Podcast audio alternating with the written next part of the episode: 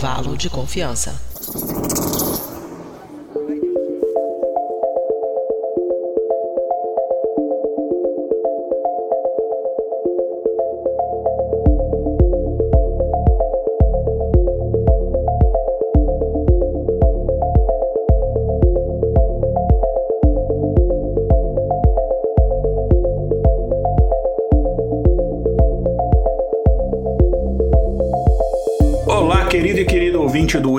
Intervalo de confiança do Briden. E está começando mais um episódio do seu podcast favorito, o Intervalo de Confiança, uma distribuição uniforme de pensamento crítico. Este é o nosso episódio 167, em que a gente de novo vai falar sobre inteligência artificial. Enfim, a gente meio que especializou nesse assunto. Vamos falar de novo de ChatGPT, obviamente, mas mais voltado na questão da influência e, e do impacto que o ChatGPT terá no mercado de trabalho. A gente já vai falar sobre esse assunto. Eu já falo aqui, o que não vai ser surpresa para ninguém, quem está gravando esse episódio comigo, mas antes, como já é tradição, a gente vai lá para o nosso breve quadro de recados com a nossa produtora, a Mariana Lima. Vai lá, Mariana.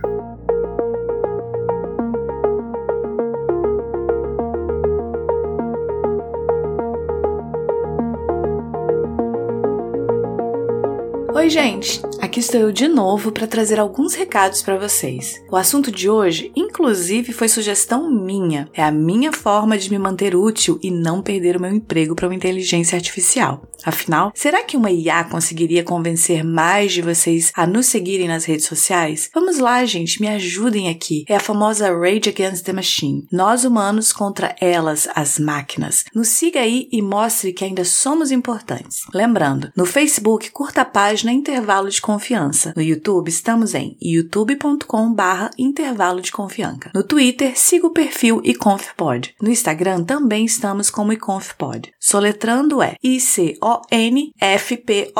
Inclusive, nosso YouTube agora conta com conteúdo exclusivo como Teorema de Segunda. Além disso, vocês podem fazer parte do nosso grupo de ouvintes no Telegram. Entra lá no nosso site intervalodeconfianca.com.br e veja o link para acesso no post desse episódio. Agora, falando desse programa, ele não é feito com o apoio da Skynet. Nosso trabalho só é possível através da contribuição de ouvintes apoiadores, como a mestre Carmen Becker, que contribuem mensalmente com valores que começam a R$ reais, o que dá menos que 20 centavos por dia. Essa ajuda é que mantém esse projeto no ar. Faça como a mestre Carmen, para quem esse episódio é dedicado e torne-se você também um apoiador da divulgação científica. Para saber mais, entre em intervalodeconfianca.com.br barra apoie. É isso então. Aproveitem mais um episódio que preparamos para vocês. Nos vemos novamente na próxima quinzena. Tchau, tchau.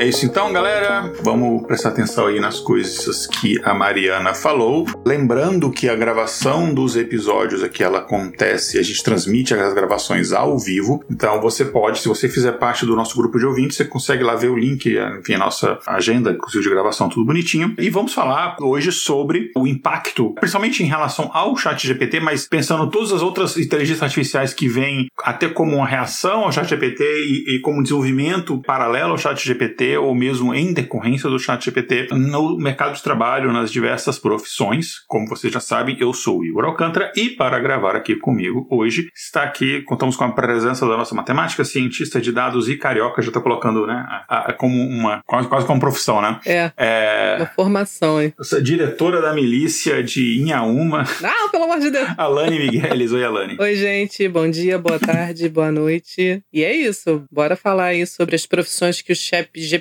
vai roubar da gente.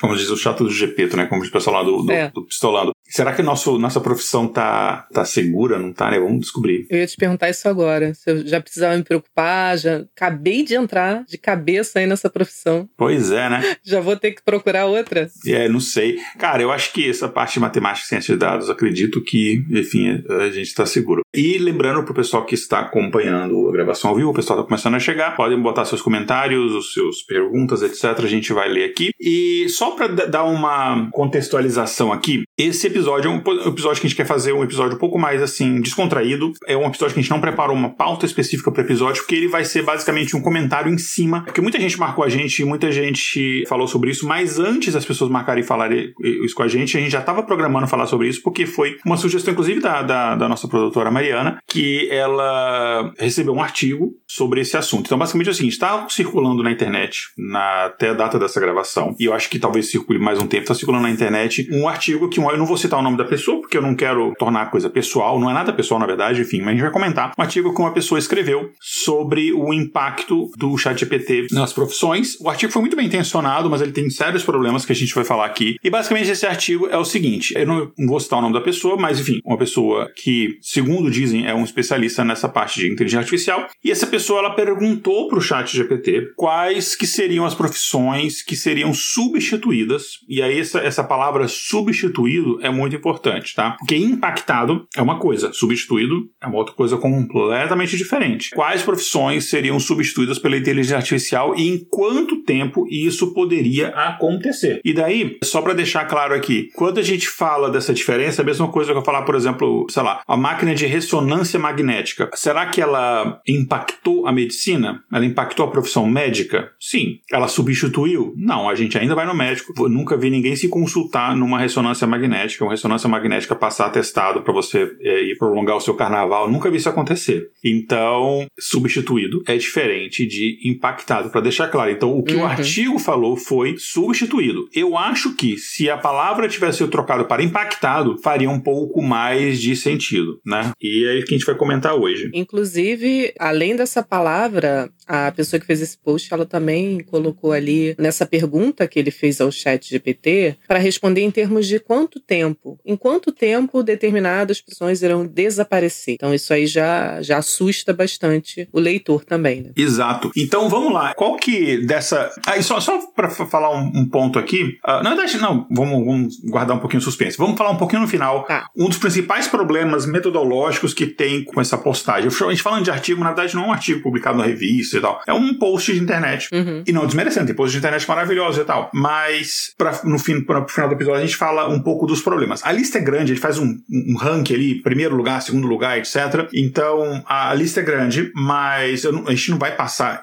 e comentar extensivamente item a item, porque são que são 80, né? Então é 80. muita coisa. Uhum. Mas a gente vai passar por alguns principais, provavelmente o top 10 ali a gente vai falar um pouco melhor. Qual que é o primeiro item dessa lista aí, Alane? E que vamos falar sobre isso aí. O primeiro item aqui seria a profissão de tradutor. E aí tem uma breve descrição em cada profissão, né? Uhum. Que seria, no caso do tradutor, como a capacidade de traduzir idiomas de forma eficiente e precisa. E o tempo de substituição desse emprego, dessa profissão, seria de zero meses. Ou seja, já está sendo substituído. Será que isso é verdade, Igor? Então, eu tenho por exemplo, eu tenho a nossa amiga aqui do podcast, inclusive as vozes de algumas das vinhetas é dela, a Letícia Dac, lá do Pistolando, ela é tradutora. Até onde eu sei, ela continua trabalhando.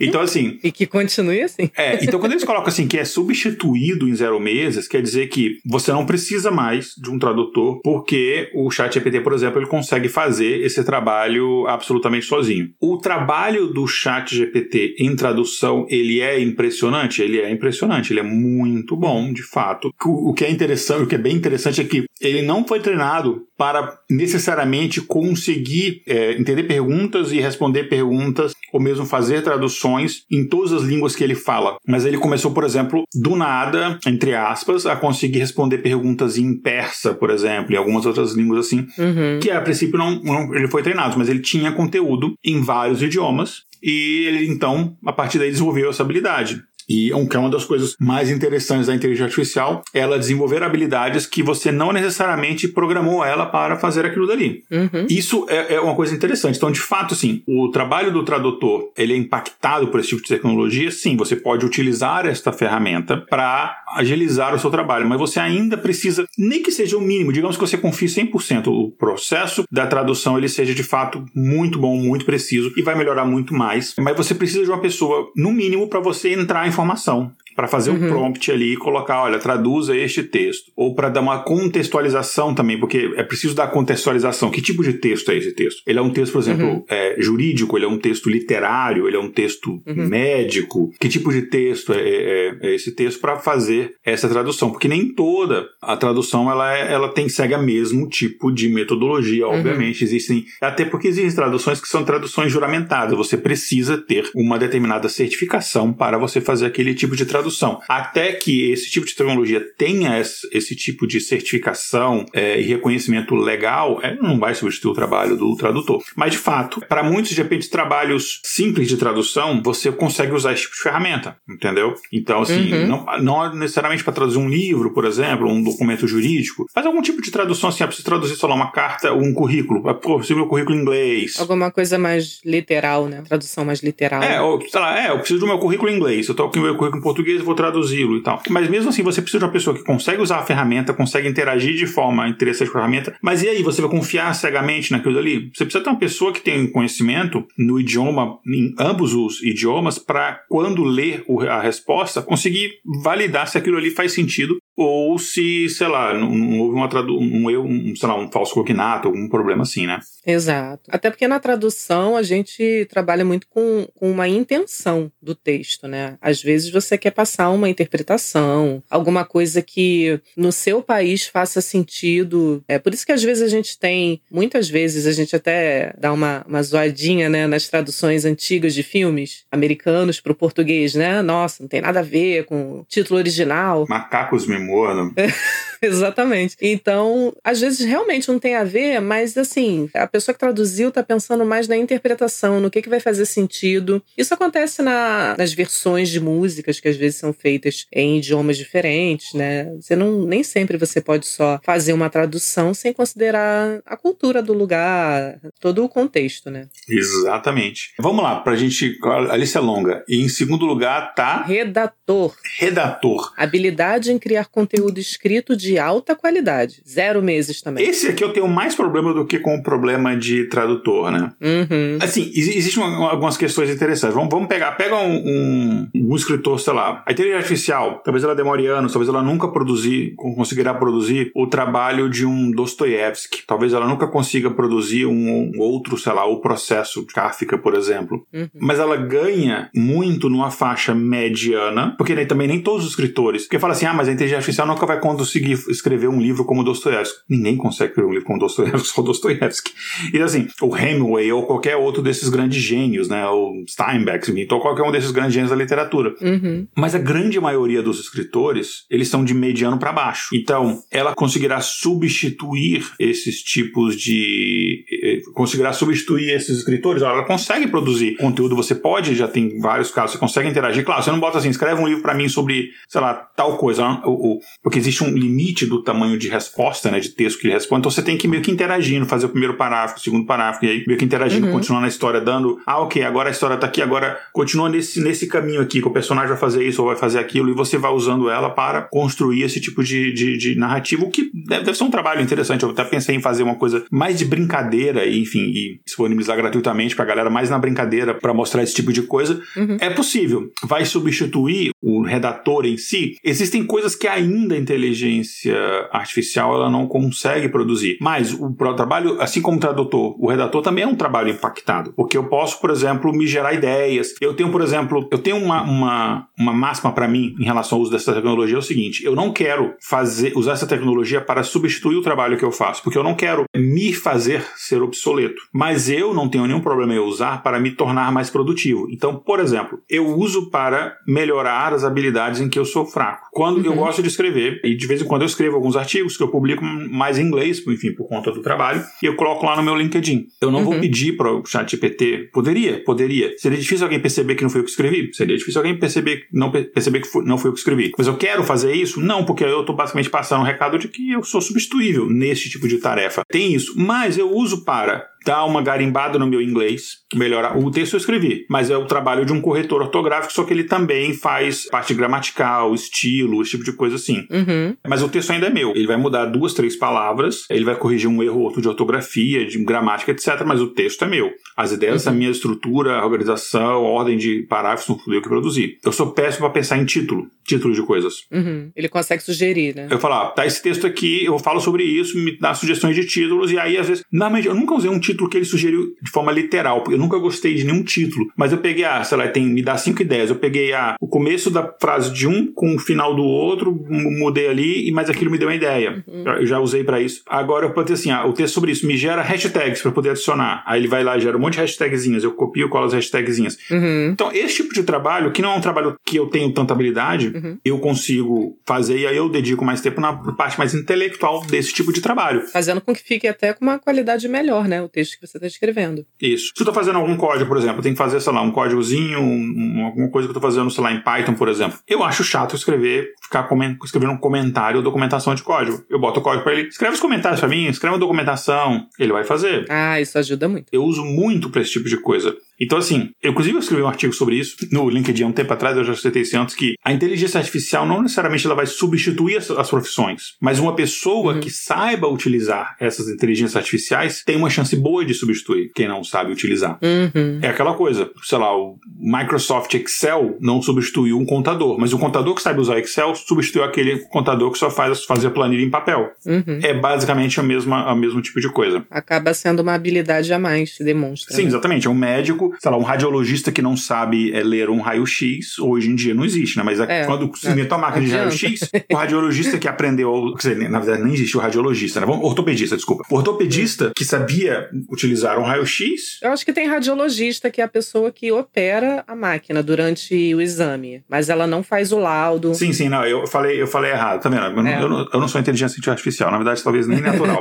mas. O ortopedista não tem que saber interpretar, né? Imagina o ortopedista na época época que surgiu a máquina de raio-x. Aquele ortopedista que aprendeu a usar a máquina de raio-x, obviamente ele substituiu os que não sabiam. Então, enfim, é um processo Isso. natural, né? Qual que é o próximo na nossa lista? Esse comentário que você falou sobre o texto, que você consegue que, que a inteligência artificial faça uma substituição, alguma correção ortográfica, né? Nos leva à profissão número 3 aqui, que seria de revisor de texto. Hum. Que é aquele que tem a capacidade de identificar e corrigir erros gramaticais e de estilo. Essa parte do estilo aí é que eu acho que é o X da questão, porque tudo bem, você olhar uma construção de uma frase, detectar que, mesmo que seja por repetição, né, que ali tem uma crase, ali não tem, você compara com regras pré-existentes e aí você sabe corrigir, é uma coisa. Agora, quanto ao estilo, depende também, né, se ele tá querendo dizer que estilo, ah, se isso é um poema, se isso é uma dissertação, qual uhum. é o uhum. tipo de escrita, né? Mas a, ah, o fato é que, assim, é, dependendo do intuito do escritor, né, como é que a inteligência artificial vai dar uma sugestão para melhorar aquilo, ou para falar: olha, você queria essa linha de raciocínio, você desviou do assunto, você não, não concluiu. Exatamente. Eu acho que esse, esse é um dos mais fáceis, não ser substituído, mas impactado, né? E esse, talvez, uhum. para mim, seria o primeiro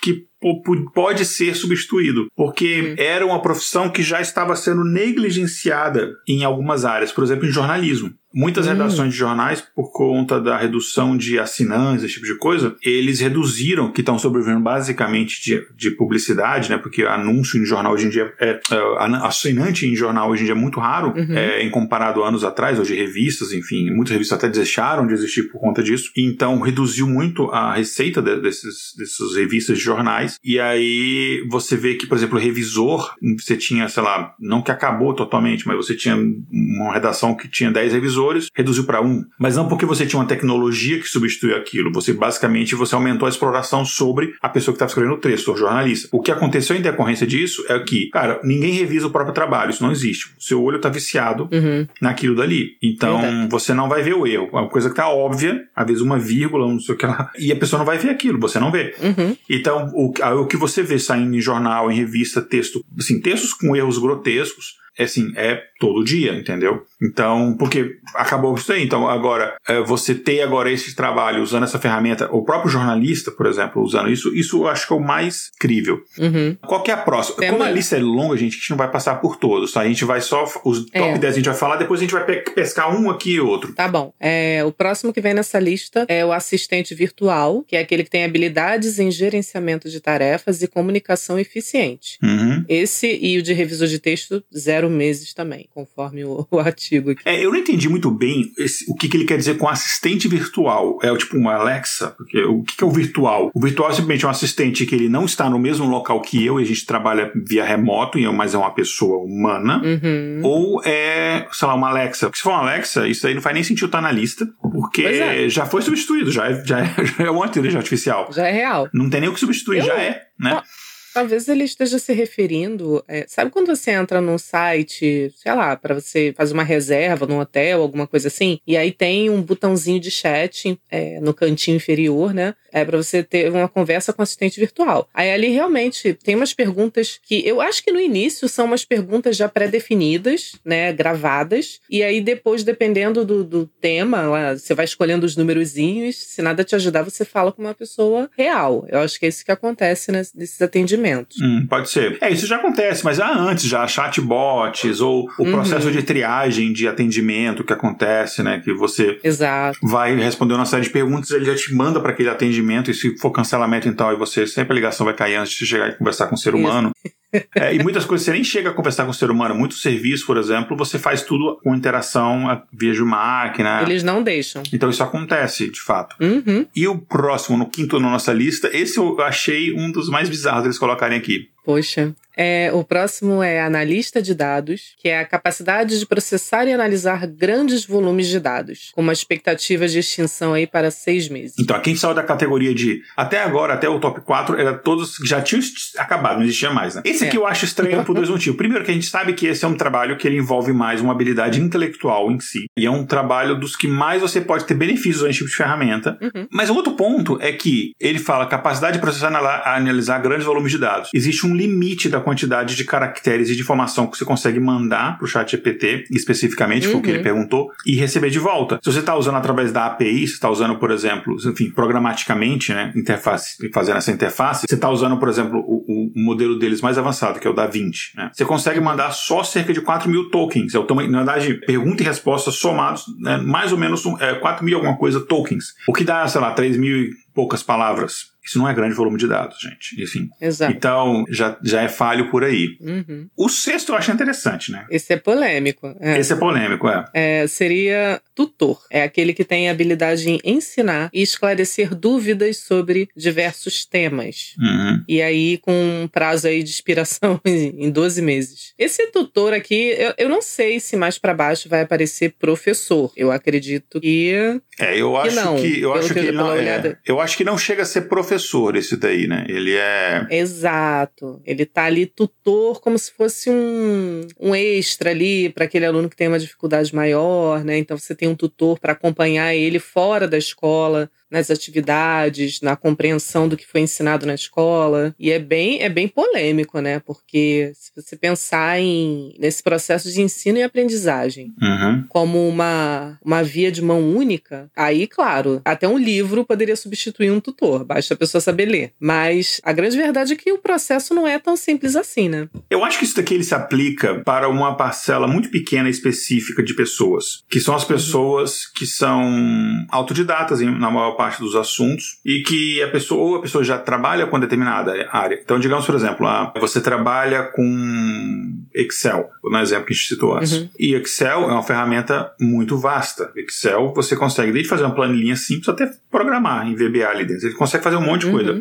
Ninguém vai lembrar de absolutamente todas as funções do Excel. Então, você pode usar esse tipo de funcionalidade para te esclarecer, pô, como é que eu faço tal coisa? Ou eu, eu fiz tal coisa e deu tal erro, o que, que pode ser? Nesse tipo de coisa, Exato. ele pode a ajudar. Mas ensino mesmo e tal, não. Mas ele entra num debate que eu não quero me prolongar muito, porque isso dá um episódio só sobre isso, que é um debate do papel da educação e da forma como a educação ela funciona. E eu não tenho nem gabarito para precisar de nós dois aqui já fomos professores, mas eu não tenho um gabarito pedagógico para debater isso com profundidade. A gente, quando fazer um episódio sobre isso, tem que trazer uma pessoa especialista. Sim. Que, mas eu tenho, baseado em muita coisa que eu li a respeito, eu tenho algumas opiniões que é o seguinte: aquela imagem que a gente tem do professor, que é basicamente a mesma durante muitos anos, ela tem de fato que mudar. Ela não se adequa à sociedade atual. Ela tem que se transformar para uma outra coisa. E uma coisa, uma coisa que eu sempre falo é o seguinte: quando você, quando, e vou, provavelmente vou falar várias outras vezes também, quando você pega todas as profissões que existem hoje em dia e existiam é, já há, digamos, 100 anos atrás, Pega um profissional de 100 anos atrás e traz ele para hoje e veja se ele conseguiria trabalhar hoje. Não. Praticamente todas as profissões. O engenheiro, uhum. não. O arquiteto, não. Sei lá, o médico, não. Nenhum deles conseguiria trabalhar no mundo de hoje. Porque a profissão em si ela mudou muito por causa de tecnologia, por causa de várias coisas. Sim. Com exceção do professor. Eu não tô falando nem o conhecimento uhum. envolvido, né? Uhum. Obviamente. Mas o professor, na maior parte dos locais, é lousa, giz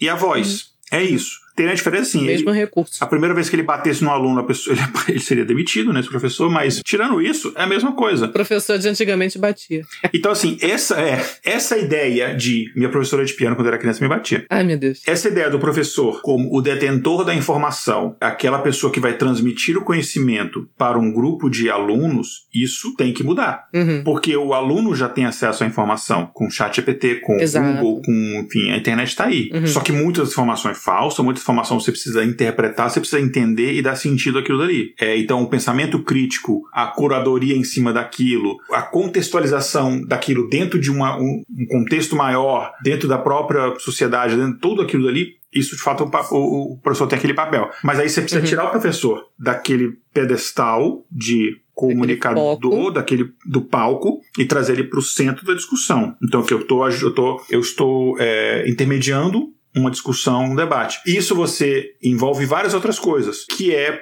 além de capacitação profissional e tudo, você envolve, você precisa ter turmas menores, você precisa ter carga horárias menores do professor, é, para ele conseguir ter tempos para se dedicar, se preparar. Exato. Então, assim, você precisa reduzir a precarização do trabalho do professor, o que envolve, por exemplo, uma coisa óbvia, que é pagar os professores uma coisa digna, que a pessoa não precisa trabalhar três turnos para poder ter o um mínimo de condições, enfim. Uhum. Então, tem várias outras questões, mas eu não vou entrar nisso aqui porque seria um. Não me lembra que eu vou começar a chorar. Aqui. É.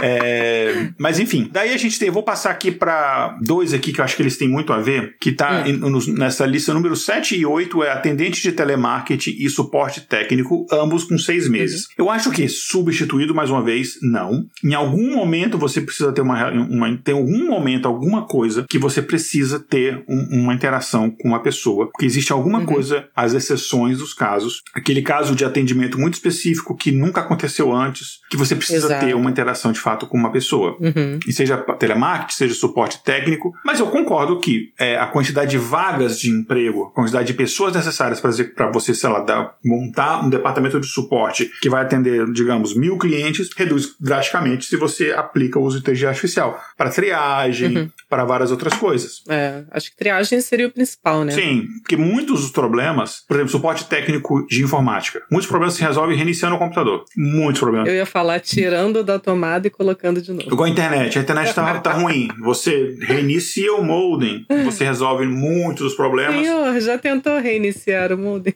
É, você resolve metade dos problemas reiniciando o modem. Pagando a conta da internet, resolve mais 25%. Só, só aqueles 25% é. mais difíceis que aí você precisa de fato da interação humana. Sim. Agora, o mais absurdo do top 10 para mim é o nono. Poxa, esse não. É. Não vai ser substituído. Esse não vai ser substituído, eu acho que nem em 10 anos. Nossa. No nono colocado aqui seria o pesquisador, com habilidade em realizar pesquisas e análises complexas. Estou esperando aqui a inteligência artificial, sei lá, se enfiar no meio de uma escavação e descobrir alguma coisa, fazer alguma análise química lá e ter uma interpretação. Pesquisa médica, pesquisa biológica, pesquisa historiográfica, pesquisa, qualquer Exato. área de pesquisa. Eu não acho que nem existe nenhuma área de pesquisa, nenhuma área de pesquisa que a inteligência artificial esteja capaz de substituir e nem estará, eu acho que no, no mínimo num, num, horizonte de cinco anos. No mínimo, uhum. no mínimo, assim, sendo muito otimista. Cinco anos, porque na verdade. Uhum poder jogar 10 ou mais. E algumas, acho que talvez nem 50, não sei. Porque é pesquisador, enfim,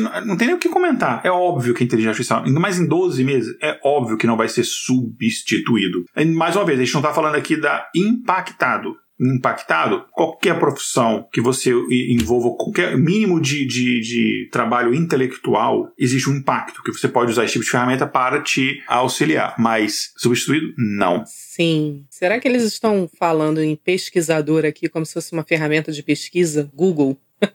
Não, é ele diz análise complexa, né? É, então eu acho é que não. Eu acho que nesse tipo de coisa não. A não ser que seja assim mesmo. Ah, Google não é tão complexo. Vou achar informações, né? É. Enfim. Tem aqui um comentário do Maurício Severino. Olá pessoal, vim aqui para dar uma força do canal e perguntar se meu emprego será substituído pelo ChatGPT. Sou consultor na área de segurança do trabalho e moro em Vancouver. Olha aí, do Canadá. Excelente profissional, tá? Conheço o Maurício. Ah, legal. Segurança de trabalho vai ser substituído? Eu acho que no horizonte dos próximos anos, não. Esse é, é um, é um, um tipo de trabalho. Pode ter um impacto, sim. É, pode, a inteligência artificial pode ser uma ferramenta que auxilie no seu trabalho. Substituído, eu acho extremamente pouco provável num horizonte de, sei lá, de cinco anos, por exemplo. Então, eu acho que não. É, existem algumas áreas que elas são mais complicadas. Elas envolvem um, um pouco mais de análise, envolvem mais questões subjetivas, é, envolvem é, multidisciplinaridades, que é mais complicado você colocar isso. É, você substituir isso com uma inteligência artificial. E aqui, enfim, como eu falei, a gente não vai passar em todas as áreas, mas só aqui só dá um ponto aqui que é o seguinte. Só para fechar o, o décimo. Ah, sim, vamos lá, desculpa. Décimo, vai lá. Planejador de evento. Habilidades em organizar e coordenar eventos. 18 meses. Esse eu acho que também não nos próximos anos. Agora, ele pode ter um determinado impacto, mas vamos lá. Uhum. E aí eu quero fechar esse top 10 antes de a gente pincelar um ou outro aqui, falando o seguinte: há uma confusão muito grande de como é que funciona esse tipo de inteligência artificial, como funciona, por exemplo, o chat GPT. Inclusive, a gente fala um pouco melhor disso, a gente explica o que, que são transformadores, é, é, é, modelo de linguagem grande e tal. Lá no nosso episódio 159, a Alan também estava nesse episódio, que a gente falou, o nome é O Chat GPT vai dominar o mundo, e que a gente fala de forma geral no inteligência artificial, mas focado no chat GPT que ele tinha acabado de, de ser lançado assim, há poucas semanas. Foi o nosso primeiro episódio do ano, desse ano, obviamente, agora que a gente está falando agora. E uma coisa que as pessoas vão entender é o seguinte: quando você faz uma pergunta no chat GPT, eu lembro que lá a gente perguntou, acho que qual era a diferença do charme funk, e aí ele, enfim, não soube responder da forma como a gente imaginava. Ele tem uma formação mais técnica, ele não conseguiu entender, a, ele não conseguiu pegar referência, esse tipo de coisa que é bem humana mesmo, né? Uhum. Piada, referência, ironia, esse tipo de coisa. Quando você faz uma pergunta, ele não vai pesquisar aquele assunto na internet e traz uma resposta. É tanto que se você chegar no chat e perguntar para ele, vai chover, qual a probabilidade de chover amanhã? Ou então, choveu ontem, ele não vai saber te responder isso. Se, ele, se você uhum. perguntar pro chat GPT quais são os principais fatos acontecendo no mundo hoje, ele não vai saber te responder. Porque esses modelos são modelos pré-treinados. Então ele tem basicamente um corpo de linguagem que ele é fixo. Ele é fixo. É como se fossem as antigas bibliotecas. Imagina um tempo sem internet, que tem aquelas bibliotecas com enciclopédias em papel.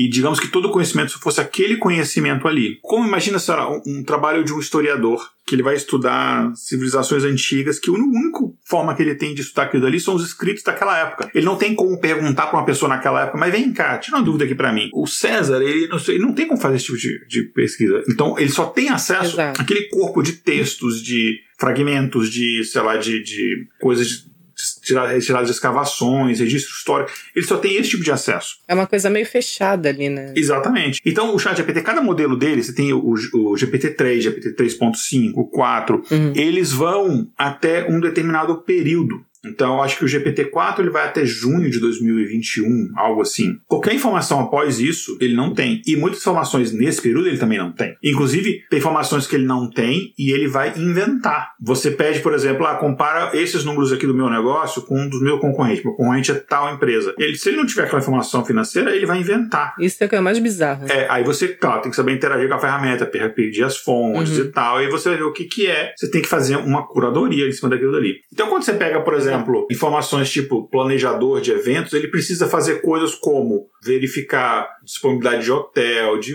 voo, de várias coisas que ele, o chat especificamente não vai ter esse tipo de acesso. Claro, você interage ele com APIs e plugins de Expedia, de outros serviços e tal, você consegue fazer um negócio muito bacana. Hoje em dia, por exemplo, para você, agente de turismo, para você comprar uma passagem aérea, esse tipo de coisa, não tem mais. Você não precisa ligar para uma agência, ir num guichê comprar uma passagem aérea. Ou até de ônibus, né, interestadual e tal. Você não precisa fazer isso é, você faz pela internet, existe um sistema, uhum. o sistema, por exemplo, de empresa aérea, o sistema de cálculo de preço, existe uma inteligência artificial, um algoritmo que roda ali por trás, ou não um preço fixo, a propósito. Inclusive, uhum. fica a dica, o melhor dia para você comprar passagem, não para viajar, para comprar a passagem mesmo, efetuar a compra. Uhum. São as terças-feiras, não me pergunte por quê, porque demoraria uma hora para explicar, mas terça-feira é o melhor dia para comprar passagem aérea. Ó, fica a dica aí, hein? Isso, e tem inclusive o melhor serviço para você procurar melhores passagens aéreas, é o serviço, é, o ITA, ITA, ITA, não é a faculdade que eu estudei, é o ITA, ITA Matrix é o. Vou fazer uma propaganda aqui. Mas é pública, então eu posso. Não, não tem problema fazer propaganda. O Ita Matrix é uma ferramenta do Google que ele é maravilhoso. Ele basicamente é a API dele que muitos é, desses sites de turismo usam para poder pesquisar valor uhum. de passagem. Voltando. Legal. Você conseguiria fazer esse tipo de coisa, mas falta esse entendimento das pessoas como é que funciona esse tipo de tecnologia. Então ela não. O chat especificamente ele não vai ter essa habilidade. E é Sim. bom que ele não tenha, porque você não consegue ter um monte de troll fazendo o que fizeram com a inteligência artificial da Microsoft há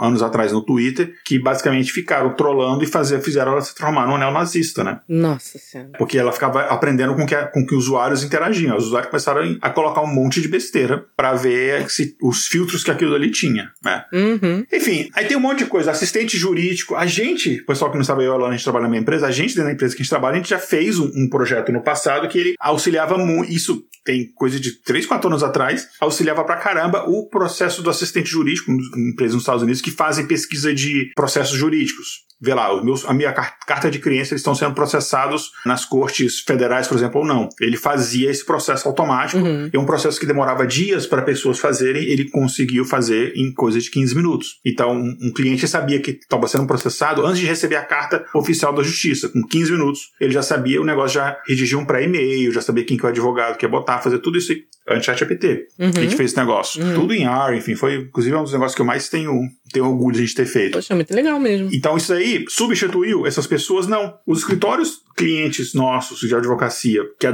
que é, utilizaram essa ferramenta, utilizam até hoje, eles não demitiram ninguém por conta dessa ferramenta. Só que aquele corpo de advogados, associates que estavam lá em começo de carreira, que estavam fazendo esse tipo de trabalho, foram mais lidar com o caso jurídico mesmo, com a parte de advocacia, não de pesquisa que eles estavam fazendo antes, o caso que a gente chama de, de é, paralegal, né? Então, hospitais, esse tipo de coisa que a gente faz em hospitais, você quer muito, tem muito trabalho administrativo, de papelada, burocrático que as enfermeiras fazem, e aí a gente está tirando as enfermeiras fazer esse trabalho e deixando as enfermeiras fazendo o trabalho de cuidar de paciente. Nenhum emprego foi comprometido em relação a isso. E eu tô falando isso porque existe muito terrorismo em cima desse tipo de coisa. Eu acho que é super válido a gente discutir o impacto das inteligências artificiais na sociedade, o impacto na democracia, a influência que isso tem no processo político, nas eleições, tudo isso é muito válido a gente, a gente discutir. Mas sem ter terrorismo, sem alarmismo, sem distopia, mas também sem utopia, né? Um pouco Uhum. mais de, de uma visão um pouco mais crítica, mas com o pé no chão. Isso. Mas entender que essas ferramentas, essas tecnologias, elas vieram para ficar. Elas são impressionantes e vão ser muito mais em pouco tempo. A velocidade com que as coisas evoluem é absurda, o que torna o nosso trabalho em ciência de dados muito difícil. Eu não lembro qual foi o último dia que eu não estudei alguma coisa, que eu não li um artigo, que eu não. Não, é, não tem como você ficar uma semana sem estudar, sem ler, sem estar antenado. Tem que estar antenado, é. Eu, eu acho fantástico, que eu adoro o que eu faço. Uhum. É, imagino que você também, apesar de você ter um chefe insuportável. Sim. É, mas Tem que puxar o saco aqui, Ih, chefinha. Mas, não, não vem pedir aumento, não. Mas. mas. ah, até perdi o raciocínio aqui, falei aumento.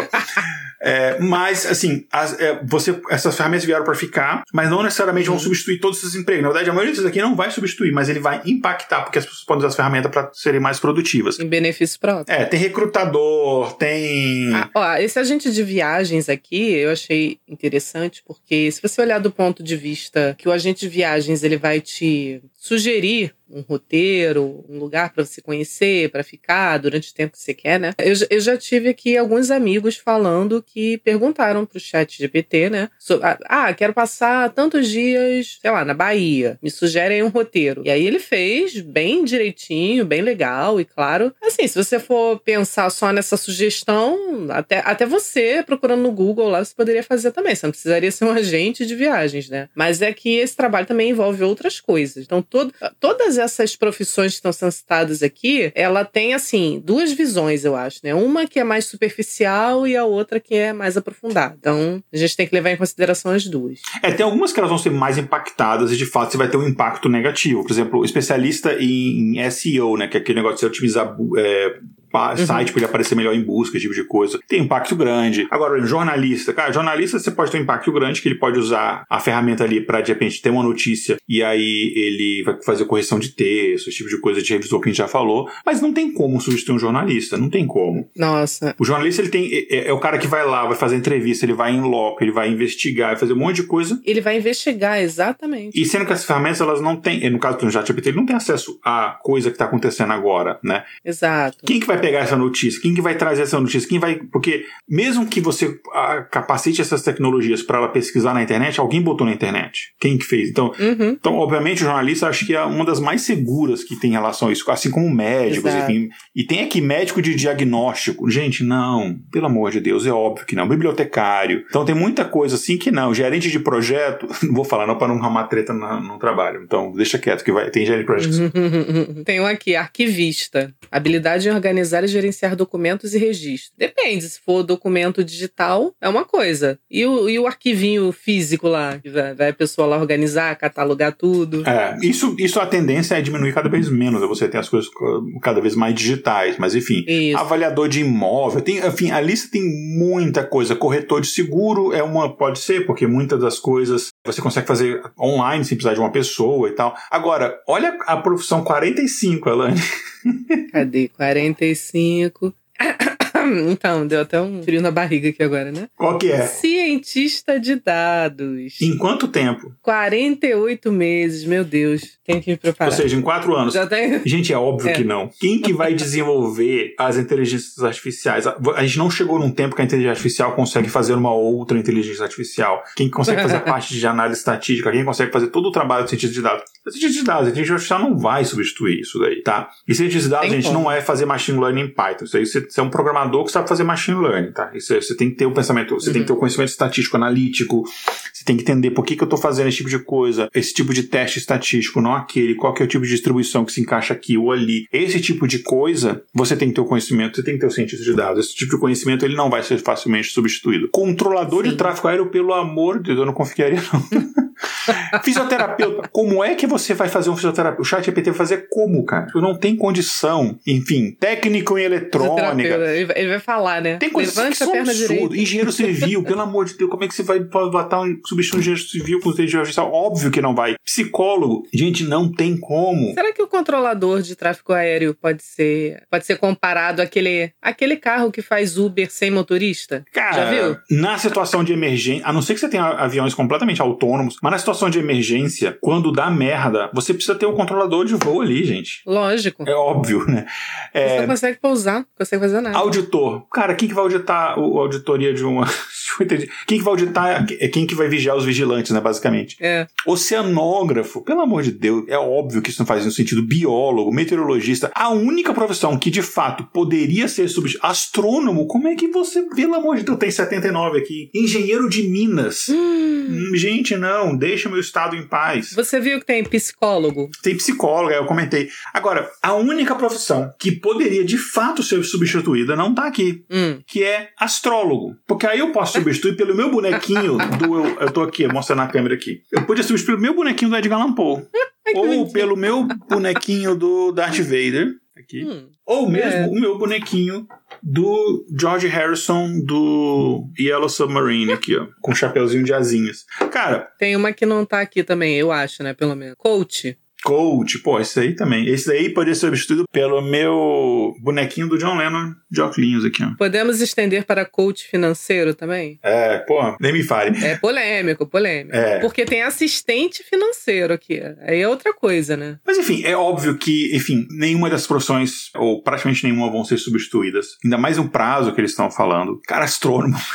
Como é que foi o astrônomo? Faz nenhum sentido. Habilidades em estudar e analisar fenômenos celestes. Beleza. A questão do astrônomo, por exemplo. Ah, você consegue, sei lá, baseado no conhecimento já existente, você consegue, Sim. de repente, sei lá, analisar uma imagem de um satélite e entender. Ah, ok, eu até entendo isso daí, você consegue fazer isso daí. É, eu já uhum. fiz, antes de ter essas tecnologias, ChatGPT, não sei o que, eu já fiz é, uns redes neuraisinhas que lê é, imagem de raio-x e fala se a pessoa tem Covid, pneumonia, não sei o que, com acurácia maior do que um, um médico. Ok, porque uhum. você consegue dividir em várias camadas e você consegue analisar com vários filtros, não sei o que, tudo automaticamente e tal, beleza. Mas e conhecimento novo que não existe? Como é que a inteligência artificial vai conhecer, uma, vai descobrir uma coisa que não existe? Exato. É, eu não consigo Também. ver isso num período de 60 meses. É impossível no futuro? Não. Um horizonte de 60 meses eu não consigo uhum. ver. Mas aí, vamos lá. Eu te prometeu falar do que problemas que esse, que esse post tem, né? Metodológicos. Uhum. Além das coisas que a gente falou, uhum. né? Das previsões e tal. E aí a gente vem aqui numa coisa muito fundamental que trouxe, a,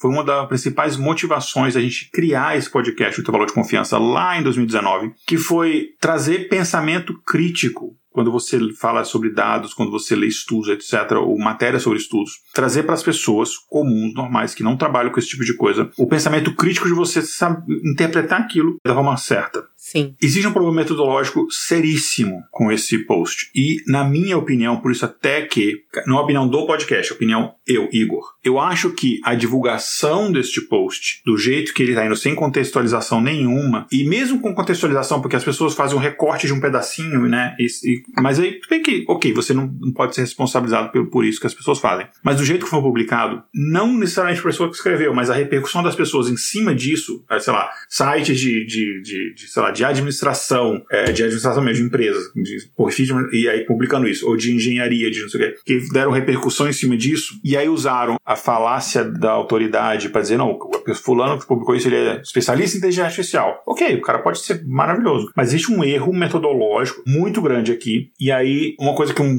uma pessoa com pensamento científico ele não comete facilmente esses erros, que é como é que essa lista foi construída. A pessoa que construiu essa lista, ela perguntou para o chat GPT quais seriam as profissões que o chat GPT substituiria. Então, uhum. ela tem uma premissa, mais de uma, mas ela tem uma premissa principal de que ele está assumindo como verdadeiro que o trabalho, seja qual é a profissão de analista de mercado, ou sei lá o que que seja isso envolvido, já foi substituído pelo chat GPT. O chat GPT consegue responder essa pergunta. Ele assumiu que o chat GPT consegue responder essa pergunta. Uhum. Tá? O que a gente sabe que não é verdade. Outra premissa é que o chat GPT não sabe a repercussão que o próprio chat GPT tem, e o chat GPT não consegue prever o futuro para saber os desenvolvimentos e como, essa, como ele próprio vai ser utilizado e qual o impacto que isso vai ter no mercado de trabalho, qual que é a reação que o mercado de trabalho vai ter, qual que é a adaptação que os profissionais de determinadas áreas vão sofrer para não perder os seus empregos, quais as consequências econômicas, qual que é a reação que os governos terão, regulamentações, todas as coisas envolvidas, ele não tem como prever isso.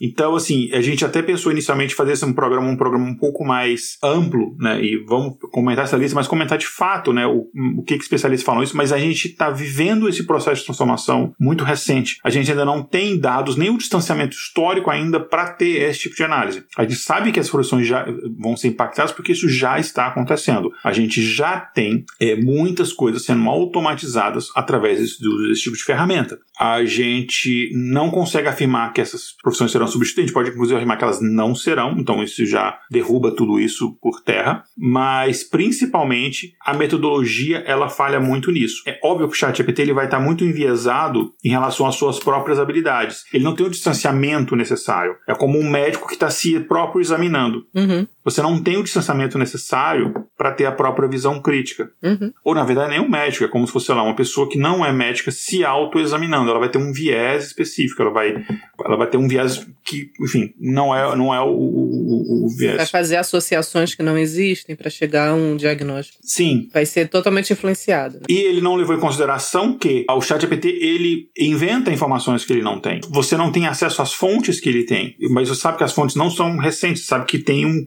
um ponto, em, um limite de tempo até onde ele tem informação. No caso, por exemplo, o ChatGPT, o GPT-4, se eu não me engano, é junho, julho, por aí de ou setembro, não sei. O mês exatamente agora eu não lembro de cabeça, mas é 2021, antes do lançamento dele próprio, que foi no final de 2022. Ou seja, ele não tem esse conhecimento sobre a, a repercussão dele, porque ele tem conhecimento até antes da, do lançamento dele. É como eu querer uhum. prever qual será as consequências que vão acontecer, sei lá, após a minha morte. Não sei, provavelmente nenhum. É eu inviável, né? Provavelmente nenhum. Depois de dois anos ninguém vai lembrar que eu existi. Mas, então, existe um pro problema metodológico. Então, assim, sempre questione, tá, mas como é que isso foi feito? De onde vem essa metodologia? Quando você lê estudos como, por exemplo, que foi o nosso episódio zero do Teoria de Confiança, pessoas desorganizadas são mais inteligentes, cara, mas de onde vem essa afirmação? Ah, uma pesquisa da Universidade de Michigan, tá, deixa eu, deixa eu cara, mas de onde é que, quem são as pessoas pesquisadas? Como é que foi feito isso? É, não, não cita. A pessoa é. é desorganizada ou ela, e no final o estudo não tinha nada a ver, foi um erro do jornalista divulgando, que realmente é isso que acontece. Aí nesse ponto eu também achei que era, aí eu fui lá no post original do cara que escreveu isso, fui ler e falei, não, de fato, o cara escreveu isso mesmo. Uhum. Não contextualizou dizendo, olha, existe um problema metodológico, isso é uma brincadeira, não leva isso a sério, o tipo de coisa, tá? Uhum.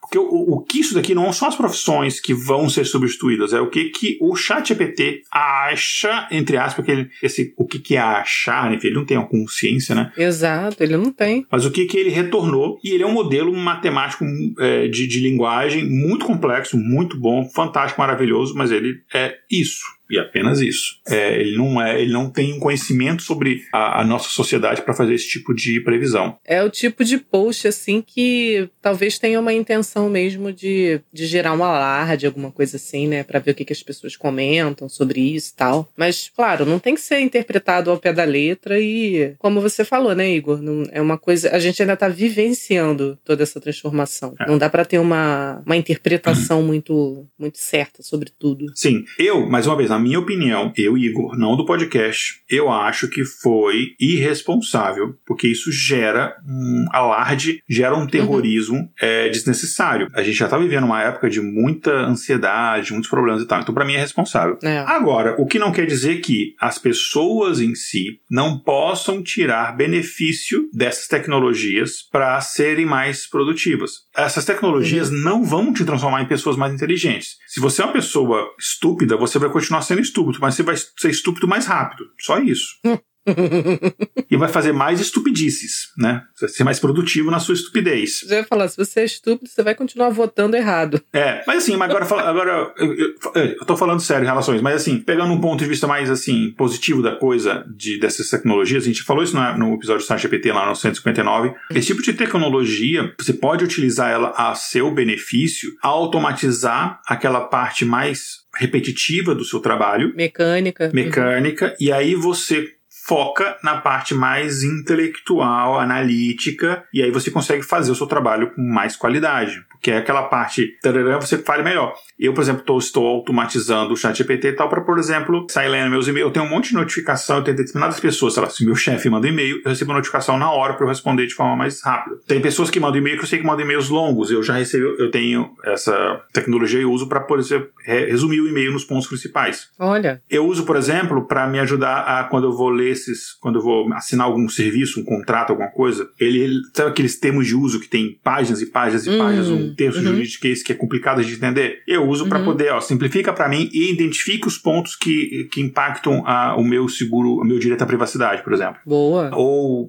vulnerabilidades de segurança, esse tipo de coisa, dá para você utilizar essa ferramenta. É, dá para você utilizar a ferramenta, por exemplo, para você, você está escrevendo um texto e você quer resumir esse texto, pô, tá longo, eu quero resumir em dois, em vez de três parágrafos, eu quero fazer, eu quero em dois pontos, eu quero ter um texto, eu quero converter ele só em bullet points. Você consegue interagir, mas enfim, a gente já falou disso no episódio lá do, do chato do GP, do 159. Não, não precisa falar, Sim. enfim, outra vez sobre isso, né? Eu lembrei aqui de você falando sobre isso agora. Um dos pontos que mais dá para se beneficiar, assim, né? É, acho que seria em relação ao, ao estudo mesmo, né? Eu fico imaginando na época de escola, né? Quando a gente estudava e tal, ensino médio, por assim dizer, né? É, que a gente estuda até hoje.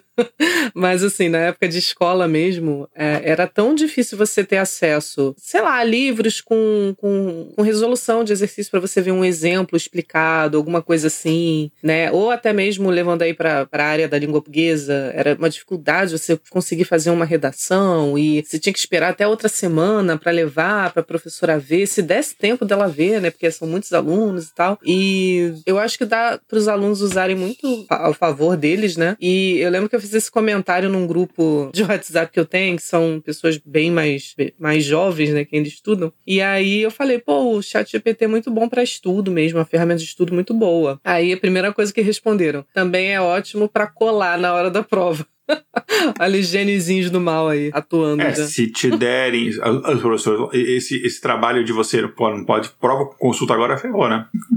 É, não existe mais. Vai virar trabalho. E existe um trabalho é, muito maior dos professores na, na hora de preparar a prova, né? De você Ver, validar o conteúdo para ver se a pessoa não consegue ter acesso. E, e, não só a pergunta de conceito, você tem que mudar até a forma de você fazer prova para uma coisa mais analítica, né? Exato. Então tem essas, essas alterações que a gente vai ter que fazer, né? Como a gente, como a gente trabalha, enfim. Sim. Eu acho que é isso. Alguma outra profissão dessas, assim, que te chamou a atenção? Teve uma ali de caixa de supermercado, né, que estava ali na, na relação também, e que me fez lembrar, né, de uma notícia recente uhum. de que alguns mercados, até aqui no bairro onde eu moro mesmo, vão ter essa tecnologia e assim, gerou um pouco de alvoroço, as pessoas comentando que iria substituir, que muitas pessoas iam perder o emprego, que isso não era justo e tal, mas que, na verdade, pelo que foi falado, até onde a gente sabe, né, a notícia dizia que seriam é, acrescentados algumas alguns caixas onde você poderia fazer esse autoatendimento aí, o que já existe, na verdade, em algumas lojas de departamento, é, é, loja de shopping, que você. até grandes mercados, né? A novidade seria que agora você faria, você teria essa tecnologia para auxiliar na diminuição de filas, né? Isso seria um ponto positivo, eu acho, né? É, isso na verdade, assim, se você pegar, por exemplo, aqui nos Estados Unidos, é uma coisa meio que já aconteceu. Uhum. Em praticamente todos os supermercados, assim, pegando as, os supermercados maiores, assim, nas redes de supermercados, você tem é, pouquíssimos caixas operados por pessoas em alguns horários você não tem nenhum. Então você tem ali o caixa preferencial, uhum. basicamente, e muitas vezes ele está vazio. O que, por exemplo, eu, eu às vezes eu vou no mercado depois da academia. Eu vou na academia bem tarde da noite. É, uhum. É, às vezes depois que eu gravo, então eu vou bem tarde da noite. Aí quando eu vou no supermercado não tem nenhum caixa mais. É só autoatendimento, que você pesa as frutas, faz tudo ali no caixa e tal. É só autoatendimento. Uhum. Mas tem o caixa de atendimento preferencial, ele fica aberto, entre aspas, só que não tem ninguém lá. E se chegar alguém lá que precisa de, de auxílio, aí ele chama uhum. algum funcionário que está fazendo alguma outra coisa, ele atende ali. Mas, uhum. enfim, é uma profissão que meio que já está, não é nem o chat GPT, ela já está meio substituída pela própria automação. Você não tem nada de inteligência artificial ah, sim, sim. ali, né? Uhum. O próprio Amazon já quebrou muita empresa, né? Pro Toys R Us, que é uma maior rede de lojas de brinquedos dos Estados Unidos, eu lembro que eu fui no, no Bota Fora deles, enfim, que estavam vendendo ah. tudo, porque acabou porque só basicamente colocam na Amazon, né? Então, isso é um processo natural. Ó, a Natália Duarte aqui, uma das novas é, integrantes da nossa equipe aqui, redatora, ela perguntou da profissão de advogado. Ei. Não, não vai ser substituído. O que vai acontecer, eu não sei como é que funciona aí no Brasil,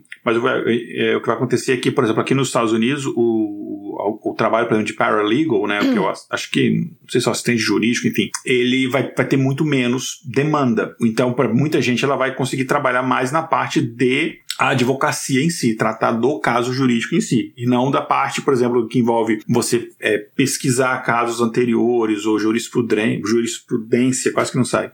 você fazer a parte, por exemplo, mesmo de pesquisa de casos que entraram, que foram registrados na, na, na, nas cortes, né? E isso pegando o que acontece nos Estados Unidos. Então você tem, por exemplo, lá, é, um caso entrou na corte, alguém processou uma empresa X, alguém processou, sei lá, Walmart. A Walmart vai ser notificado daquilo, aí o Walmart tem um corpo jurídico gigantesco, então, e tem inclusive várias empresas de escritório de advocacias que, que trabalham para o Walmart, né? Eles não, não têm um escritório, não, é, não tem exclusividade com uma empresa gigante. Então, por exemplo, o, o, essa ferramenta que eu falei que a gente fez uns 4 anos atrás, ela, ela varre automaticamente essas listas de 15 em 15 minutos, é um processo que roda de 15 em 15 minutos, que é quando essa lista é liberada, e aí ele, vê, ele pega essa lista e vê, tem alguma coisa que pode implicar o nosso cliente aqui, ele lê o texto, lê o texto, aí tem alguma coisa que pode implicar o cliente isso aqui, ele calcula um, um negócio lá, uma probabilidadezinha, o cliente então ele é acionado antes mesmo desse cliente ser notificado, o que aumenta a chance desse escritório ganhar aquela conta, né? Enfim, aquele, aquele, aquele caso para poder estar tá envolvido. Uhum. Então, então, muito trabalho de que hoje em dia você, estagiários ou pessoas de início de carreira realizem, você reduz. O que tem um impacto imenso no mercado de trabalho, até a Natália comentou aqui, né, dos estagiários, é, tem um impacto imenso no mercado de trabalho que para muitas profissões, aquela fase inicial de você fazer um trabalho quase de, sei lá, de office boy, digamos assim, entre aspas, muitos dele está eliminando. Uhum. Porque você reduz a quantidade, você pode não ter, acabar com a profissão, mas você reduz a necessidade. E, eventualmente, algumas profissões acabam, isso é normal. Assim. Você ficou sabendo que no mês passado teve greve dos assessoristas de elevador? Nem sei, não, nem teve, porque não tem mais essa profissão.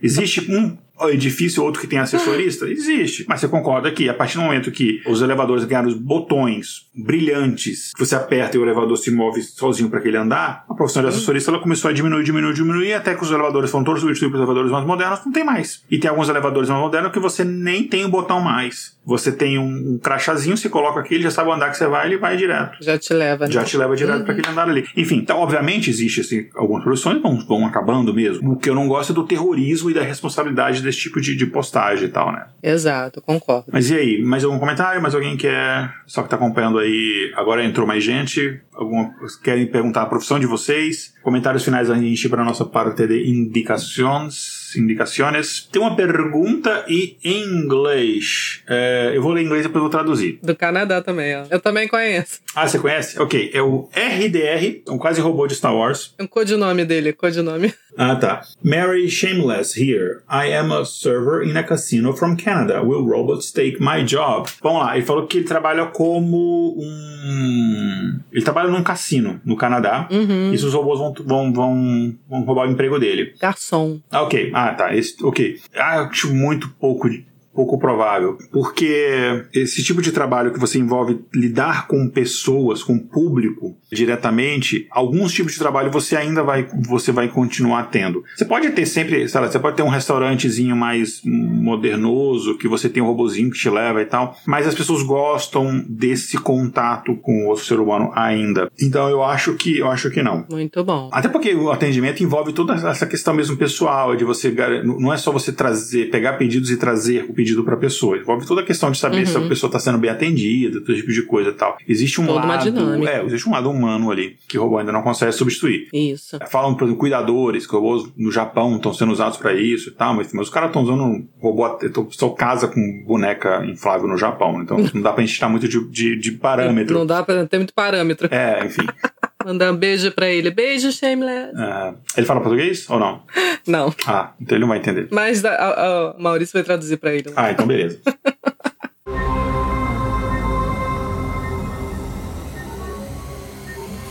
Espaço Amostral.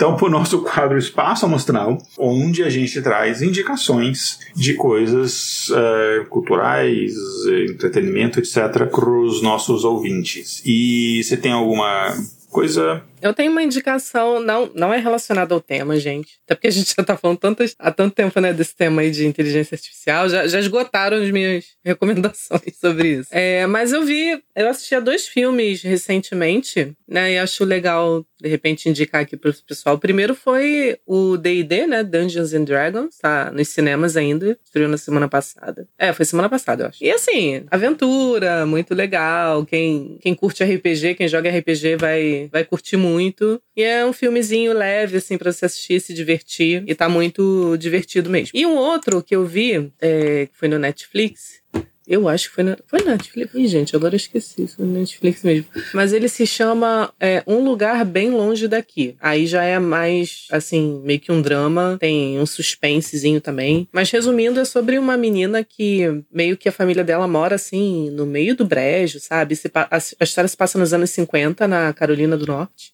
E ela é muito negligenciada, o pai bate em todo mundo, aí a mãe abandona os filhos, e os outros filhos vão crescendo e vão indo embora, e ela vai ficando, vai ficando, ela é menorzinha, né? O pai espanca ela e tal. E um dia o pai resolve ir embora também, larga a menina sozinha, morando no meio do brejo, sem amparo, sem ninguém por ela, e ela começa a se virar e tal. E vai crescendo, só que ela vive ali, igual um bichinho do mato mesmo, né? Ela não interage, ela não vai pra escola, não se adequa à escola. É, tudo para ela é muito estranho, ela se sente segura só ali naquele brejo, que é maravilhoso. E aí ela começa a desenhar, e ela é uma artista muito talentosa, ela começa a fazer estudos e ela vai aprendendo sobre todo o ecossistema da, do brejo e tal. É um filme muito legal. E aí eles misturam também essa parte do, é, digamos, do, do, do drama, assim, né? Que seria um assassinato que acontece de um, de um cara dessa cidade. E por ela ser, assim, aquela pessoa que, é, que tá à margem da, daquela sociedade, ela é a principal suspeita, né? Tipo, ah, eu vi o cara conversando com ela uma vez, então provavelmente ela matou o cara e tal. E aí existe todo um julgamento e tal. Eu, eu achei um filme bem, bem interessante. E no final tem uma música muito, muito maneirinha também da Taylor Swift.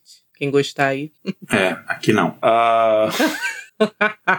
eu tenho duas indicações também não relacionadas um tema também, como normalmente as minhas indicações elas não são relacionadas ao, ao tema, né? Mas é uma de uma musical, tem tempo que eu não deixo uma indicação musical. É meio é extremamente óbvia, mas enfim. É, e uma outra que que não é musical. Então vou começar pela, pela primeira que não é musical que é uhum. é uma. Na verdade, não é uma coisa nova, que é uma coisa que foi do ano passado, mas eu revi recentemente e, enfim, eu queria deixar a, a indicação aqui, que é uma série que tem aqui nos Estados Unidos, saiu no, no Amazon Prime. Eu não talvez tenha saído aí também no, no Brasil pela Amazon Prime. Eu uhum. não sei qual que é o nome dessa série em português, mas em inglês saiu como The Devil's Hour, que seria algo como a hora do, do demônio, né? O mochila de criança, o capeta, enfim, a hora do diabo. mochila de criança.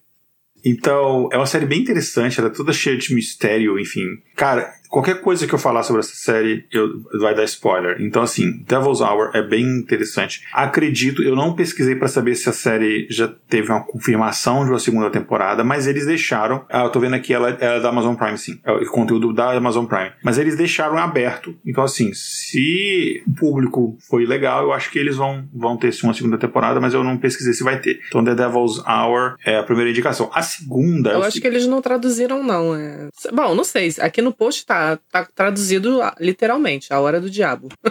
Ah, então é isso. Então beleza. Então a hora do diabo. E o segundo é, cara, o Metallica lançou esse ano um disco novo, 72 Seasons, 72 estações, sei lá, 70 Seasons, que é muito legal. Ah, as de estação, né? É. Tem tempo que o Metallica não lançava um disco novo. E uhum. eu achei bem interessante. O Metallica tá voltando. Teve uma época que o Metallica pegou uma pegada mais hard rock, meio até meio country, lá, meio esquisito, não sei se de, definir. Depois do Black Album lá, eles lançaram uns álbuns muito ruins. Mas o anterior, que foi o Anger, esqueci o nome, era muito bom. E aí eles lançaram esse agora, que tá muito legal. Então, fica uma indicação aqui. Uh, enfim, indicação de um, uma banda que já tá, sei lá, dos anos 80, né? Mas, enfim, é, é o álbum. Indicação atual. Né, mas é, mas é um álbum novo. Então, Sim, acho claro. que vale, né? Enfim. Eu ainda não escutei. Tô querendo é, escutar. Sem querer, eu, eu, vi uns comentários assim. Você gosta de Metallica? Ou você só curte Gosto. metal alegrinho? pessoa não pode ser eclética dentro do metal, sofre esse tipo de preconceito. Mas eu sou eclético, eu escuto black metal, eu escuto death metal, thrash metal. E, e por que não power metal? Ah, o metal é alegrinho. É muito alegrinho, cara. Aí tem um comentário da, da Natália aqui, ó. Ela falou que lá na, no bairro onde ela mora, ela viu um ônibus com, de repente, com slogan, alguma coisa do D&D. E ela não sabia que era sobre esse filme hum. que eu hum. falei. Ah, tipo... Aí, legal, Natália. Já vai assistir lá que você vai... É. é, eu tava pensando, mas eu não sabia. Fiquei assim, gostar. eu falei... Hum, cara, porque fizeram um filme um tempo atrás, muitos anos atrás, anos 90, sei lá, que foi bem ruim. Aí eu fiquei meio assim... Mas é igual o Mario. O filme do Mario, eu achei legal o filme do Mario novo e o anterior que fizeram só nos anos 90 também era horrível. Pra, é, pra quem não sabe, o, esse Dungeons and Dragons, ele é uma. Ah, não sei se vou falar de bobagem, gente. O pessoal de RPG vai me bater. É, é como se fosse a primeira literatura ali do, do RPG é, sobre o estilo de jogo, o tipo de jogo de RPG que você Capa tem. espada, que tipo de coisa. É, mas é o estilo de jogo mesmo. Você tem, sei lá, você tem RPG Vampiros, você tem o DD, você tem. Não me batam, gente. Eu conheço só um pouquinho disso. Ah, o cara vai achar, não, porque é. lá na Estônia, em 1800 sendo, vai, ser, vai, vai ter essa pessoa, mas ok. E o. É. E teve aquele desenho antigo, todo mundo deve conhecer, Caverna do Dragão, né? Que foi baseado né, nessas histórias, nesses contos é, de aventura. É, o título em inglês do desenho é Dungeons and Dragons. Exatamente. E, é, e a propósito, o boato que rolou ah, nos anos 90, no começo dos anos 90, na verdade, do, do tal do roteiro do episódio final, isso é tudo fake, gente. É fake news. Das fake news mais antigas da internet. É, não Sim. tem esse roteiro desse último episódio, nunca aconteceu. É. E teve gente que falou pra Eu acho que o pessoal queria muito acreditar, né? Que tinha. Teve gente que falou pra mim, não, eu vi que um tio meu, não sei o quê, enfim. Trabalha não sei aonde. Reza a lenda que a Xuxa, no programa dela, prometeu que ia exibir. Tipo, ah, depois dos comerciais, fiquem com o último episódio do Caverna do Dragão. E não era. Tipo, vivia repetindo os outros episódios e o pessoal ficava naquela ânsia. É, igual o episódio final do Chaves, né? É, acho que a Xuxa foi uma grande culpada dessa. Inclusive, último aí. comentário aqui: o Chaves, uma vez que eu tava no México, eu vi os episódios do Chaves lá na TV, que tem uma cacetada de episódios que nunca saiu no Brasil. Que o SPT ele comprou um, um, lote. Um pacote, né? E não foram é. todos e tal. E era muito legal que os episódios no SPT nunca estavam na ordem. Então você tinha um episódio, sei lá, da, da Boa Vizinhança, que eram dois, né? Em sequência, e o outro o seguinte, ah, então amanhã a gente continua. Aí era outro nada a ver, assim, era umas horas importante aleatória. Sim, exato. Enfim, mas esse é outro exato. assunto, a gente já tá desviando aqui. Chapolin também. É. é. é e a galera mais antiga, mas nem saber o que a gente tá falando, né? Se bem que acho que deve passar até hoje. Enfim, gente, um abraço. Obrigado pela audiência, Valeu, a galera que tá acompanhando ao vivo, a galera que tá acompanhando depois, tanto pelo YouTube quanto pelas plataformas de áudio. É, siga a gente nas redes sociais, incluindo o YouTube. É, assine nosso canal no YouTube, a gente tá produzindo conteúdo exclusivo. O Teorema de Segunda voltou no YouTube. A gente agora no Instagram tem o Pergunta de Terça, toda terça no Stories do Intervalo de Confiança tem um, um box para perguntas. A gente escolhe uma das perguntas e na quarta-feira sai vídeo eu tentando responder a pergunta em até 60 segundos, o que é um desafio enorme para mim, que eu, eu gosto de é dar respostas longas sobre as coisas. É, é, enfim, tá, tá me forçando a minha capacidade de, de síntese e eu não estou usando, usando o chat GPT para fazer isso. Olha, Olha lá, é né? Enfim, é isso então. Um abraço pra galera. Tchau, tchau. Até o próximo episódio. Isso aí, gente. Na Tchau, tchau. Valeu.